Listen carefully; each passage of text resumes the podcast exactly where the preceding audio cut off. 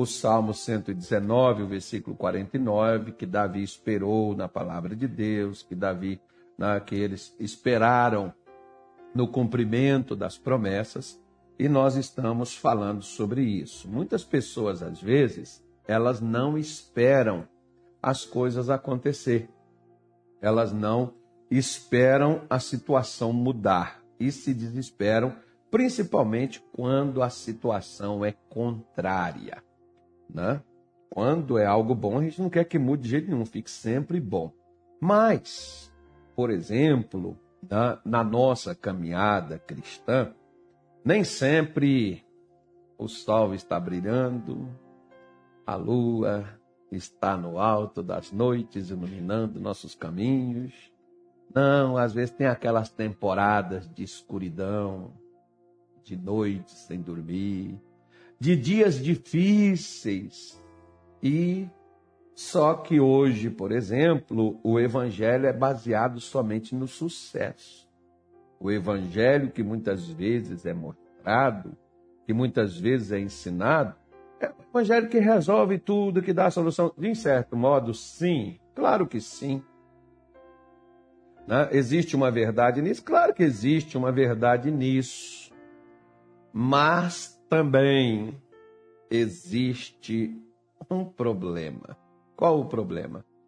O problema é que, como disse Paulo, Paulo lá em Hebreus, no capítulo 6, versículo de número 12, né? eu vou sair daqui, eu, eu, eu, vou, eu vou, como hoje no culto da manhã, eu falei sobre, é, eu falei sobre Jeremias, mas eu vou lá em Jeremias já já.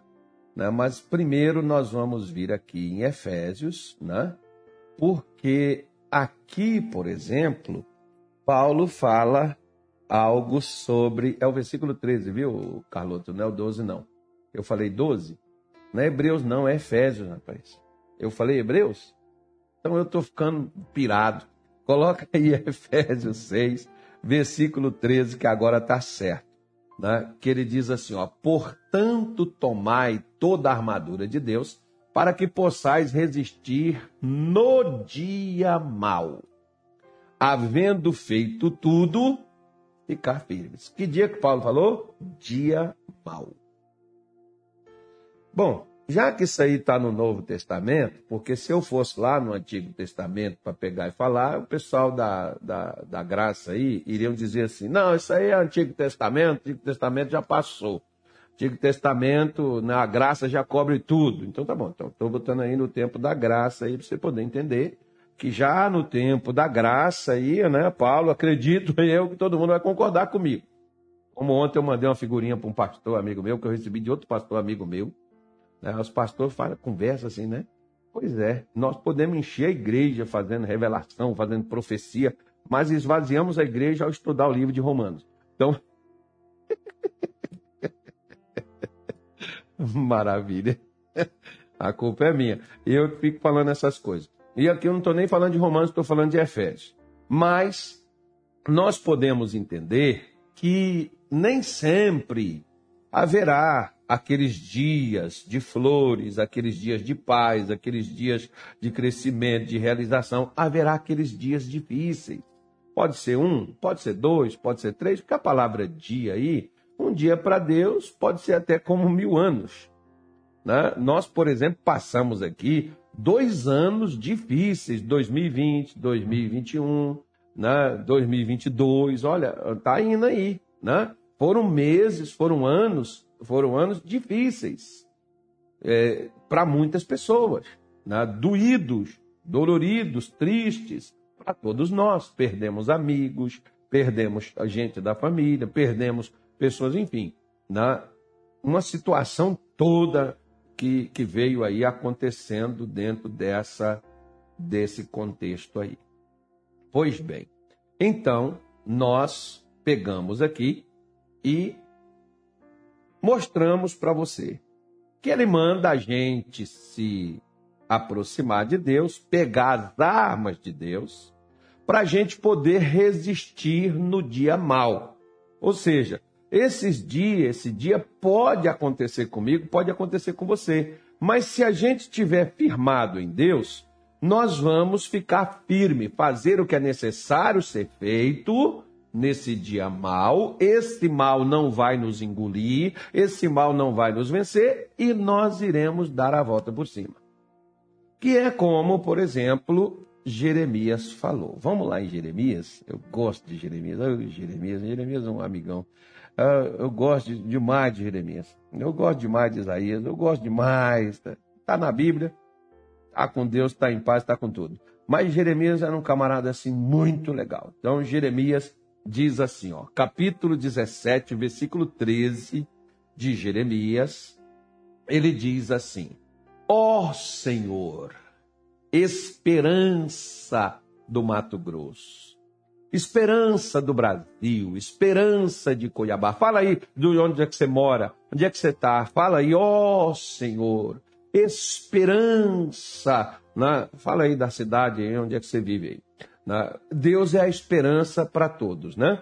E ele diz assim: todos aqueles que te deixam serão envergonhados.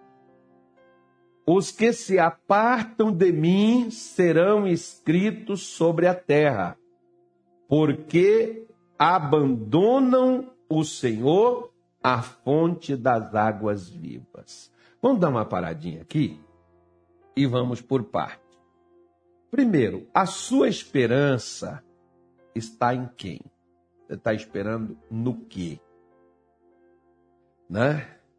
Então, se tiver no Senhor, saiba que você pode esperar que o que você espera virá. Vai acontecer contigo. Mas se você deixar o Senhor, você vai passar vergonha. Lembrando que quem deixa Deus não é quem deixa o templo, o salão lá da igreja, lá da congregação, e sai dela. Não, tem muita gente dentro da igreja. Tem pastor no altar que já deixou o Senhor faz tempo. Tem obreiro na, no uniforme que já deixou o Senhor faz tempo. Tem membro que está dentro da igreja há anos e que já deixou o Senhor para lá. Tá? Já deixou Deus de lado. Por quê? Porque estão passando vergonha. Você está vivendo uma situação onde você está sendo envergonhado? Você está devendo e não consegue pagar?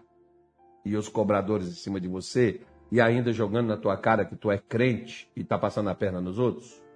Você está vivendo uma situação de conflitos dentro do seu lar, que você está passando vergonha dentro da sua casa?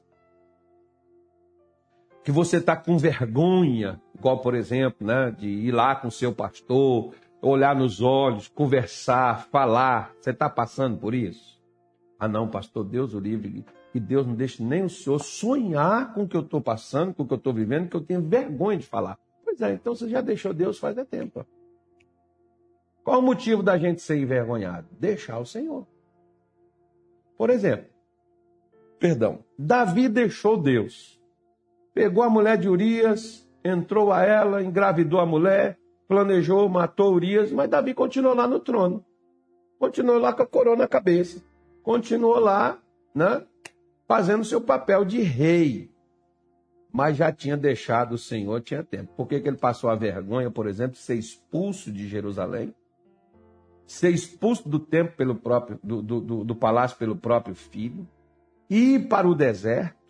Passar tudo que ele passou, ser exposto, tudo que foi exposto da vida dele? Por que, que ele passou aquilo? Ah, não, ele passou aquilo porque tal. Não, ele passou aquilo porque ele deixou o Senhor. Todas as vezes que eu e você deixarmos o Senhor, seja eu que estou aqui na live, que estou aqui no altar, eu vou ser envergonhado. Você quer mais exemplo? Vou dar. Gideão. Gideão é um exemplo também. Lembra que quando Gideão venceu os amalequitas, os medianitas, ele foi lá e construiu um busto em homenagem para ele? Pois é, deixou o Senhor. Porque a glória ele tomou para si. Deus não dá a glória dele para os outros. O que, que Gideão capotou posteriormente? Vou te dar outro exemplo. Vamos pegar. Né? Está vendo aqui na Bíblia. Vamos pegar aqui. Quem que eu estava me lembrando aqui? Ah, Sansão. Sansão não era o homem mais forte que tinha no, no mundo, no universo, naquela sua época? Pois é.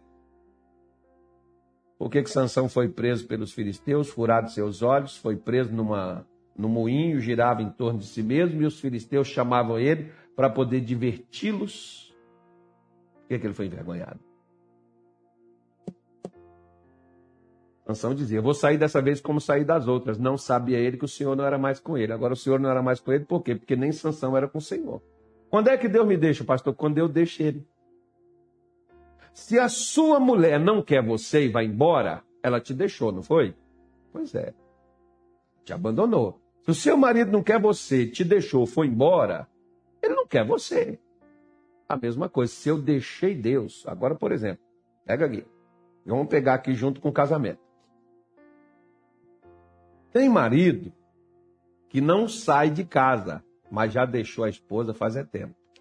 Um dorme, às vezes os dois podem dormir até na mesma cama, virar as costas um outro, não tem mais conversa, não tem mais diálogo, não tem mais nada. Né? Já acabou. Aquilo é o respeito, né? se agride é, com palavras, né? se ofendem um ao outro, se bobeava até na agressão física. Né? E às vezes é crente ainda, por cima. Né? Pastor, pregador, obreiro, enfim, vai por aí fora. Né? Porque as pessoas pensam que por ter uma aliança no dedo, ter um, uma certidão de casamento, torna eles um casal. E não é bem assim. Né? Como pode, por exemplo, a pessoa estar tá dentro da igreja já ter deixado Deus de lado. E eu, a prova de eu ter deixado Deus é que eu vou começar a ser envergonhado. Eu vou começar a passar vergonha as coisas, o Satanás é doidinho para poder me humilhar, doidinho para poder me ver no fundo do poço. E é claro que ele vai aproveitar o momento que eu deixei Deus para me jogar em situações onde eu passarei vergonha, vexame, decepção, frustração e outras coisas mais. Aí ele diz assim: os que se apartam de mim serão escritos sobre a terra, porque abandona o Senhor a fonte das águas vivas. Presta só atenção numa coisa que eu vou lhe dizer. Lá no capítulo 8 do Evangelho de João, eu não vou ler com você, mas eu vou mencionar isso aqui para você, por exemplo. Lá no capítulo 8 do Evangelho de João, pegaram uma mulher e trouxeram ela até Jesus. E colocaram e disseram assim: Moisés mandou apedrejar, e o Senhor o que o Senhor manda que seja feito. Aí a Bíblia diz que Jesus escrevia na terra. Estava escrevendo lá na terra. Os camaradas olharam, todo mundo pegou seu casaco, rachou fora e foi embora.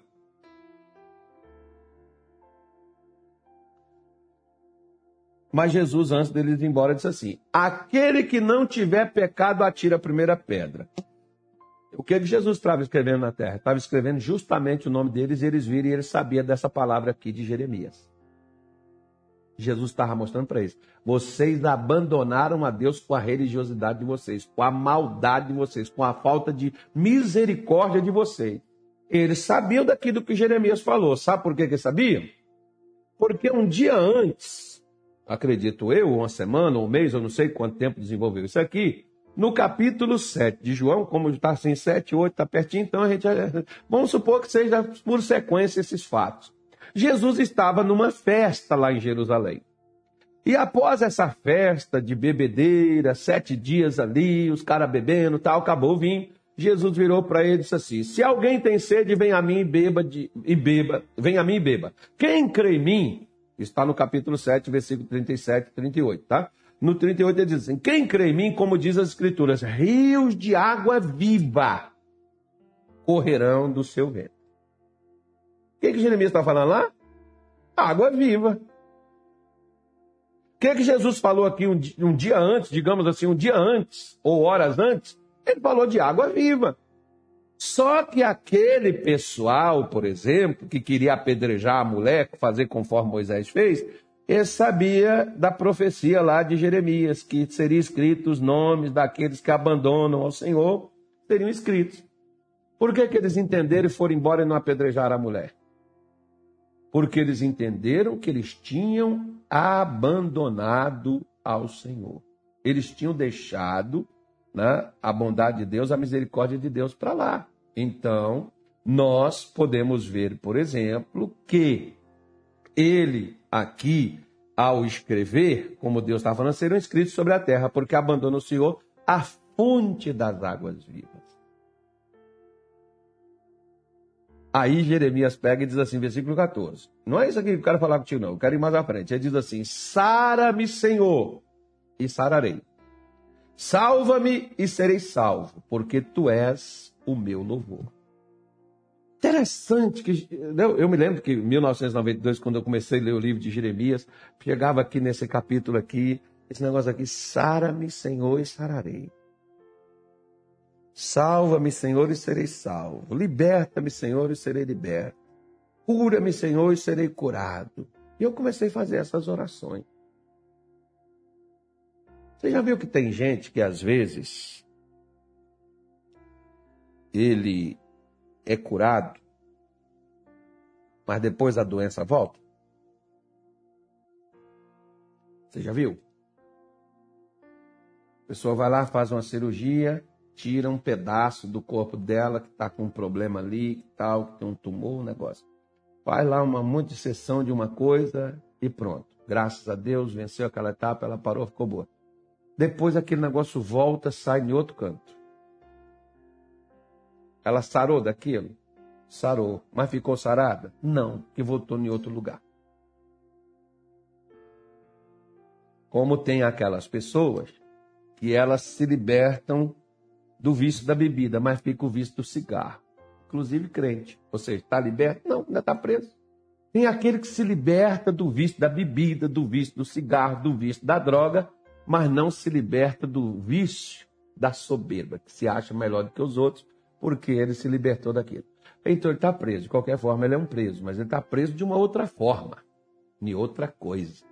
Então nós precisamos né, entender que quando Deus faz o trabalho, ele faz o trabalho completo. Lembra daquela mulher do fluxo de sangue, lá de Marcos 5, o versículo 34? O que, que o Senhor Jesus falou para ela? Né? Olha o que, ele disse para ela aí, ó. E, e ele lhe disse: Filha, tua fé te salvou. Vá em paz e ser curada deste teu mal. Ó, oh, peraí. Mas o sangue, se você ler um pouquinho antes, vai dizer que ela já sentiu estar curada. O sangue parou de jorrar. Por isso que ela sentiu que ela já estava curada. Mas ela estava livre? Não. Ela ficou livre aí quando Jesus falou para ela. E sabe quando foi que ela ficou livre?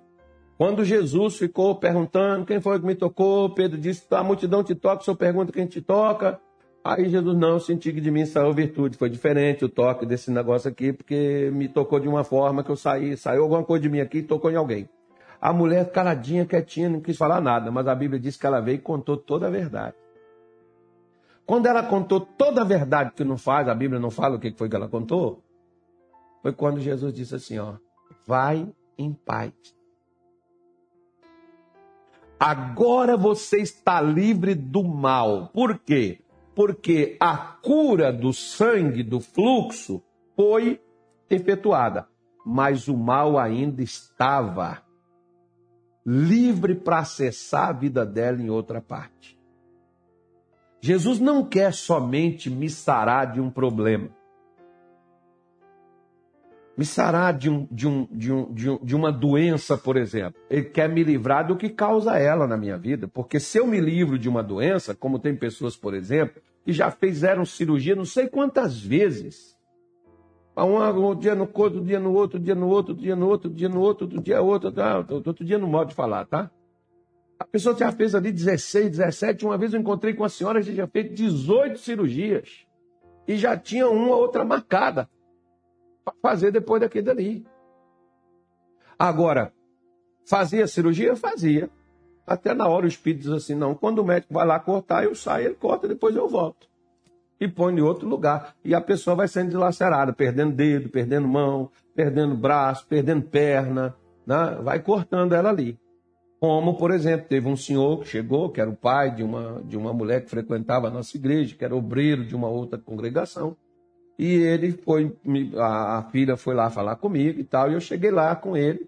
E o pessoal disse assim: não, ó, é, ele tinha um problema de saúde e foi amputando, né? Amputou o pé, depois amputou no joelho, depois amputou lá em cima, na, na junta, na, na coxa.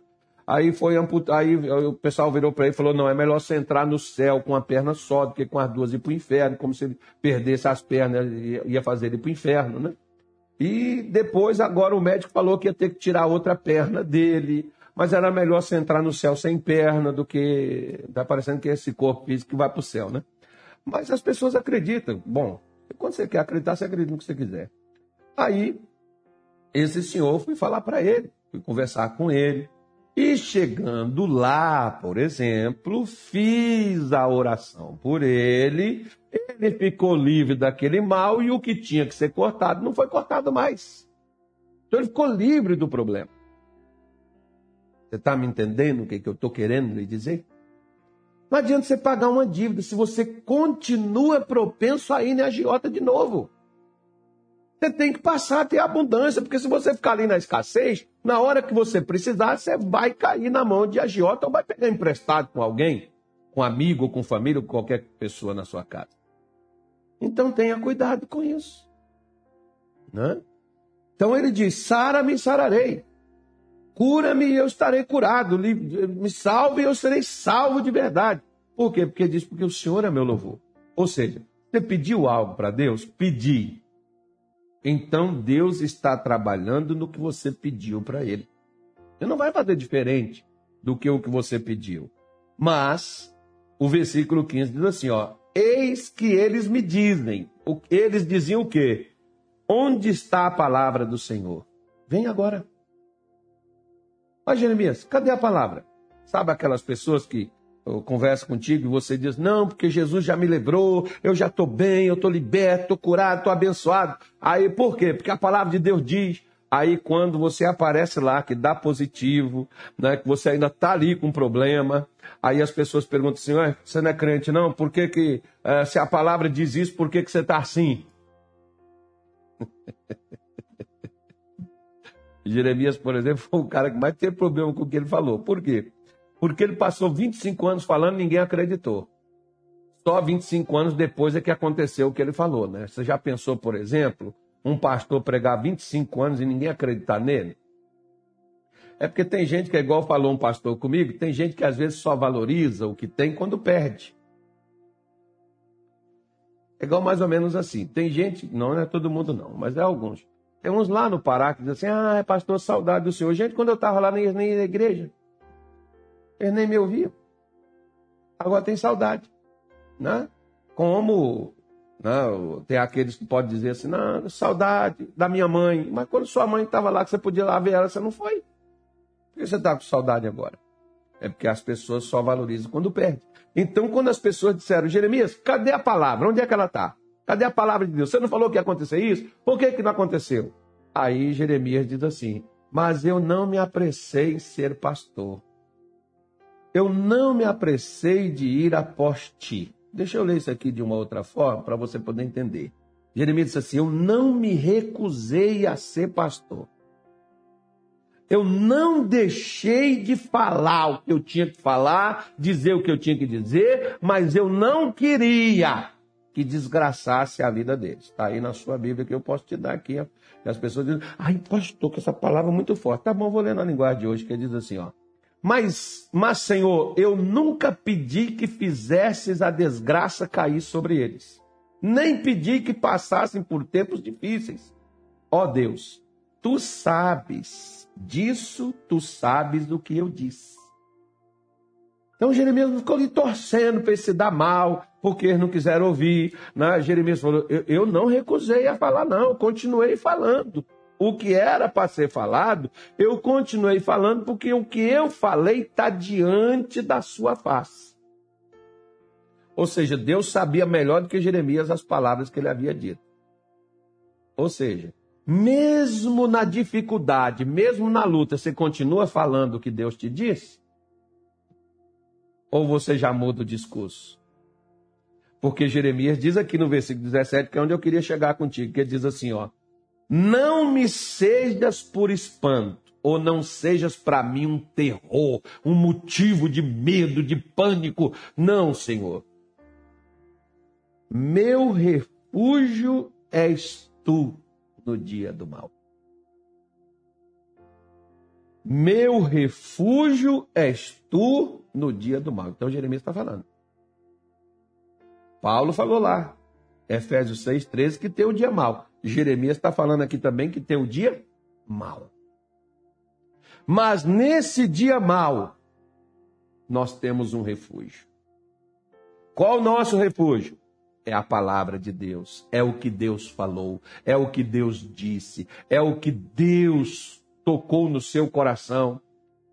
Esse é o nosso refúgio. Refúgio não é igreja que você vai lá para um canto lá e fica lá escondido ou um monte que você vai para lá, fica lá orando. Refúgio é as promessas, as declarações, é aquilo que Deus afirmou, as afirmações divinas, é o que está escrito na palavra de Deus, é isso que vai te preservar, é isso que vai fazer você ficar firme, é isso que vai fazer você ter força, você ter ânimo, é isso que vai fazer você se animar, é isso que vai fazer você enfrentar e lutar essas coisas quando está no seu caminho, está na sua vida. É isso que as crentaiadas não entendem. Não, porque eu tenho Jesus, eu tenho que estar na paz, eu tenho que estar no amor, nas flores, eu tenho que estar no caminho da bênção, da graça. Sim, filhinho. Mas haverá dias de escuridão, haverá dias difíceis. Eu estou falando com pessoas aqui que estão tá nesses dias difíceis daí, ó. Você está com dificuldade com seu filho, você está com dificuldade no seu casamento, você está com dificuldade na sua saúde, você está com dificuldade nas suas finanças. O dinheiro que você está ganhando não está dando para pagar as contas. São os dias, dias difíceis. Né? Tem gente que está pensando em acabar com a vida, tirar a vida, que a vida não vale a pena viver, tal, está sofrendo. É o seu dia ruim. Agora, o que, que eu faço nesse dia ruim? Eu preciso ir para o refúgio. Onde é, pastor? Me dá o um endereço que eu vou agora. É. Deve estar aí pertinho de você se você tem um exemplar em casa. A promessa de Deus, a palavra de Deus, a declaração de Deus. Por isso que Jesus disse: Você tem sede? Vem a mim. Aquele pessoal foi? Não. Aquele pessoal bebeu das águas vivas? Não. Aquele pessoal lá, que é acusador daquelas, mulheres, daquelas mulheres que Jesus estava escrevendo o nome deles na terra. Ele tinha chamado para ir com eles. Por que, que não foram? Porque já tinham abandonado o Senhor, mas eram bons judeus, bons religiosos como eu posso ser um, um bom pregador. Você diz assim, pastor Carlos fala bem, mas eu já posso ter abandonado a Deus faz tempo.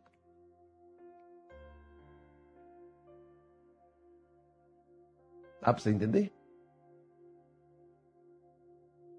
Né? E por que, que eu abandonei a Deus? Bom, uma vez, por exemplo, uma senhora me disse assim, pastor, eu tinha uma fazenda aqui em Paragominas tinha uma outra lá em Dom Eliseu. Tinha três apartamentos aqui no bairro de Nazaré e tinha um no Marizal. O Marizal é o bairro chique lá de Belém, né?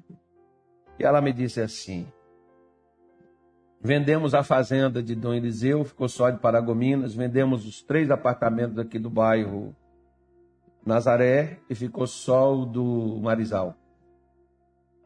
Para fazer um tratamento de um câncer que apareceu no corpo dela, ela foi para São Paulo ah, o tratamento caro, o hotel, aquela coisa toda, aquele negócio todo. E, por fim, o marido dela deixou ela e foi embora com outra mulher.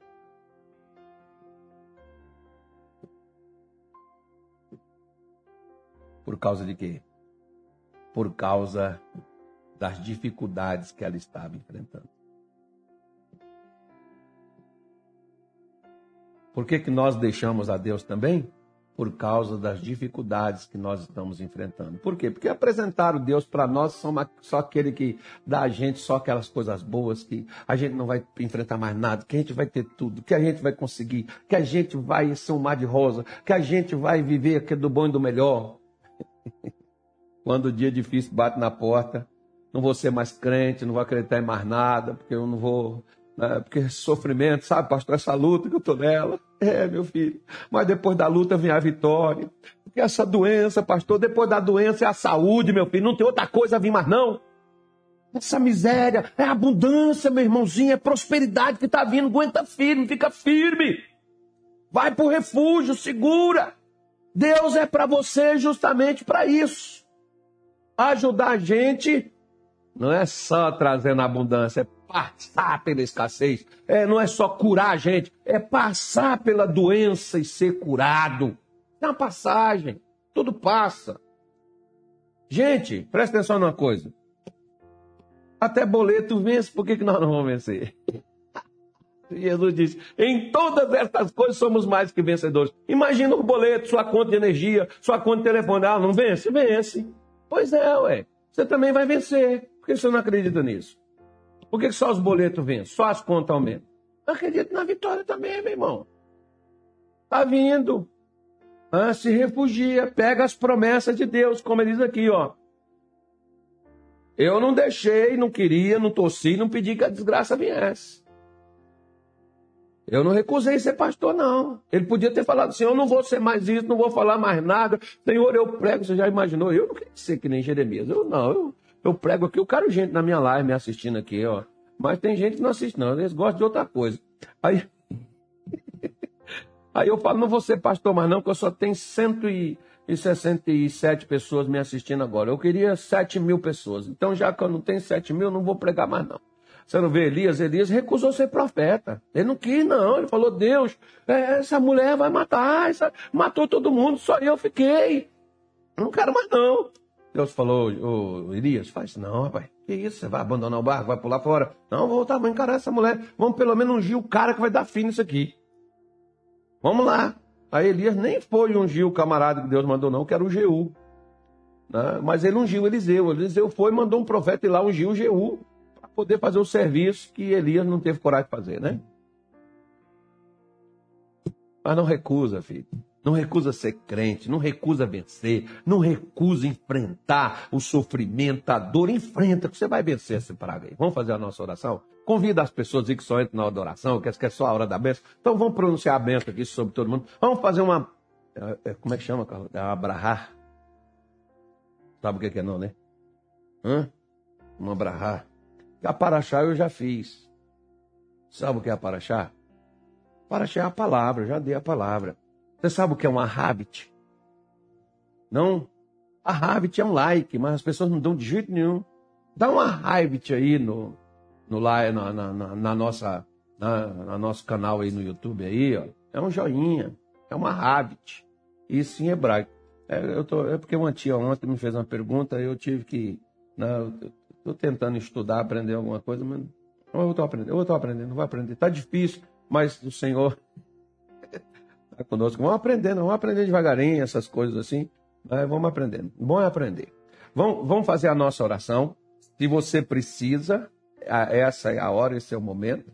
Vamos falar com o nosso Deus, tá bom? Vamos falar com Deus. Pai, em nome do nosso Senhor Jesus, eu te apresento, a Deus, cada pessoa que ora comigo, cada pessoa que pediu a oração no dia de hoje, para si, si mesmas ou para outras pessoas da sua família. Abra os teus olhos e veja inclina os seus ouvidos e ouça, estenda as suas mãos e opere, ó Deus. Manifeste o teu poder na saúde, na alma que está angustiada, na alma que está triste, na alma que está deprimida, na alma que está vazia, que está sofrendo. Manifeste o teu poder, Senhor, nestas vidas agora. Em o nome de Jesus, endireita os caminhos. Abra as portas que estão fechadas por onde esta pessoa precisa e deseja passar, mas não consegue. Abençoa, Senhor Jesus, a vida desta mulher. Abençoa, Senhor Jesus, a vida deste homem. Coloca, Senhor, as tuas mãos sobre eles. Ajude-os agora Manifeste tua presença, meu Deus, nesta casa, nesta família, na vida do filho, na vida do marido, na vida da esposa, na vida dos pais.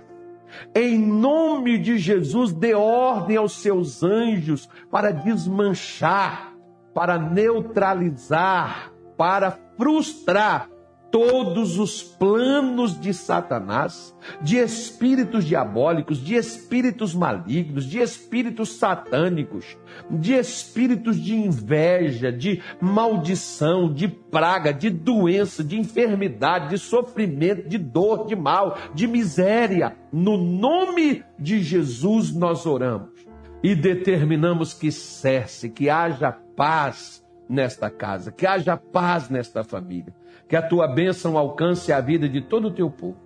Nós te pedimos isto no nome de Jesus. Amém? E graças a Deus.